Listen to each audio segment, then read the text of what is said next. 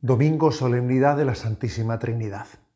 Comienzo partiendo de una constatación. Yo creo que la oración, las oraciones que con más frecuencia recitan los católicos son Padre nuestro, Ave María y Gloria. Me refiero sí a esa expresión Gloria al Padre y al Hijo y al Espíritu Santo.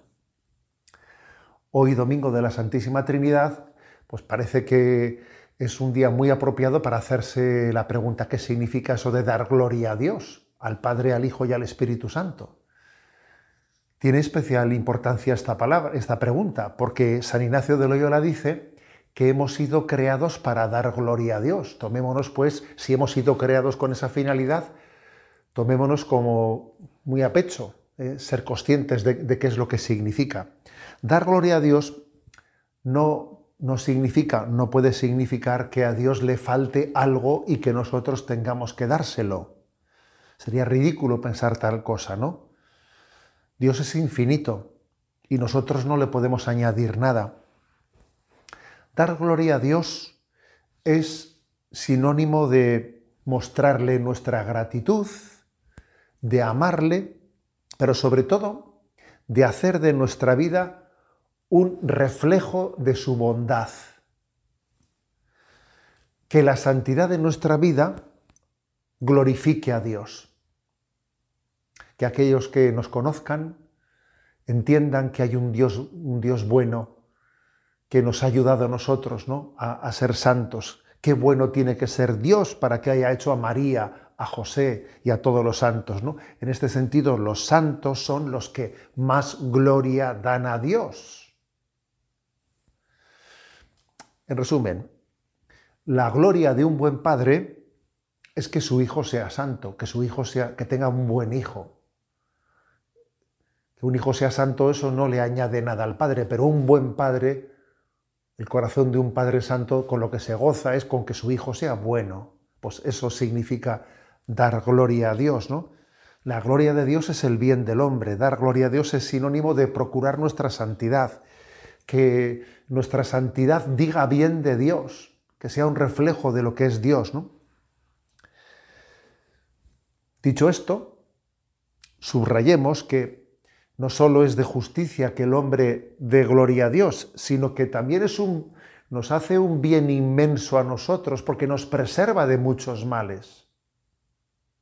Porque cuando el hombre no da gloria a Dios, inevitablemente está buscando la vanagloria, la vanagloria. ¿eh? Por lo tanto, dar gloria a Dios nos libera de muchos males. Decía Vittorio Mesori, que fue un periodista, entrevistador de San Juan Pablo II, decía Vittorio Mesori que cuando la tierra se vacía de Dios, se llena de ídolos. Cuando dejamos de glorificar a Dios con nuestra vida, pues entonces estamos idolatrando hacemos idolatrías, ¿no?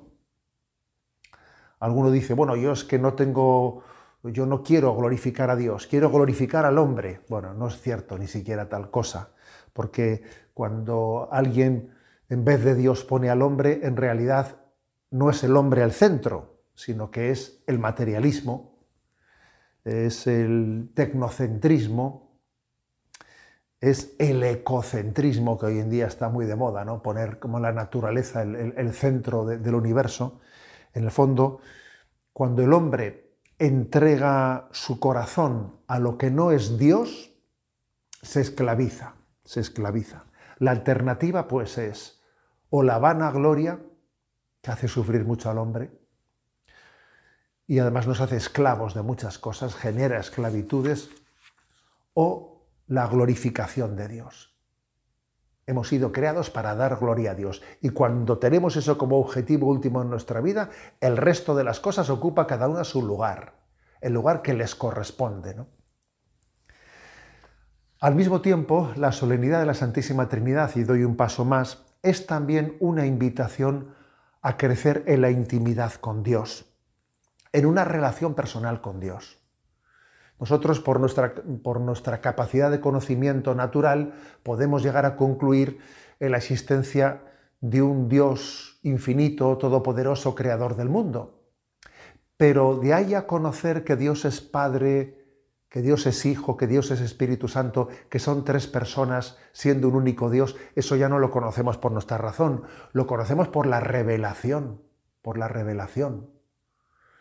Y entonces es, muy importante que si Dios se ha revelado así, tengamos intimidad con Dios y nos relacionemos con Él desde, desde, esa, desde ese descubrimiento con Dios Padre, con Dios Hijo y con Dios Espíritu Santo. Es una contradicción que nosotros nos relacionemos con Dios de una manera genérica, ¿eh? que nos dirijamos a Dios ¿eh? Sin, especificar nuestra relación con el Padre, con el Hijo y con el Espíritu Santo. La liturgia, que es maestra de oración, que es verdadera pedagoga, que nos introduce en la oración, fijaros que la, la liturgia siempre se dirige al, a Dios Padre, a Dios Hijo, a Dios Espíritu Santo, la forma más habitual en la que la eh, liturgia nos enseña a orar es dirigirnos al Padre por intercesión de Jesucristo en el Espíritu Santo. Luego, qué bueno es que este domingo de la Santísima Trinidad tomemos el compromiso de tener relación íntima con el Padre, con el Hijo y con el Espíritu Santo y dirigirnos a Dios de esa manera personal y no de una manera, digamos, genérica hablando de Dios, cual si no tuviese esas tres personas ¿no? en, su, en su misterio. Y también quiero subrayar en este domingo de la Santísima Trinidad que la Iglesia celebra el día, la jornada pro orantibus. Hoy oramos por las almas contemplativas, por, por las almas que han recibido una especial vocación a entregar su vida en la alabanza a Dios muchas veces en el retiro de la clausura. Esa vocación que tienen, que el mundo que el mundo no es capaz de comprender, que el mundo juzga como un desperdicio de vida, cuando estemos en la presencia de Dios, cuando estemos en la vida eterna y allí en Dios lo veamos todo, entenderemos cómo hemos sido sostenidos en esta vida en esa comunión del cuerpo místico que conformamos entre nosotros por quienes han orado y ofrecido su vida a Dios. Estoy convencido de ello. Tengo, tengo eh, habitualmente, ¿no? cuando visito monasterios contemplativos, les suelo decir esto, ¿no? Algún día cuando estemos en Dios comprenderemos cómo nos hemos sostenido y, les, y procuro agradecerles esa oración que nos está sosteniendo.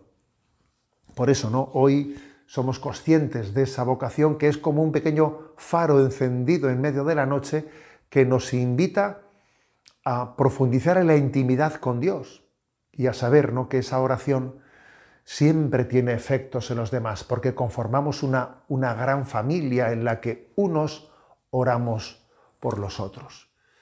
Feliz día, pues, de la Santísima Trinidad, especialmente a todas las almas contemplativas.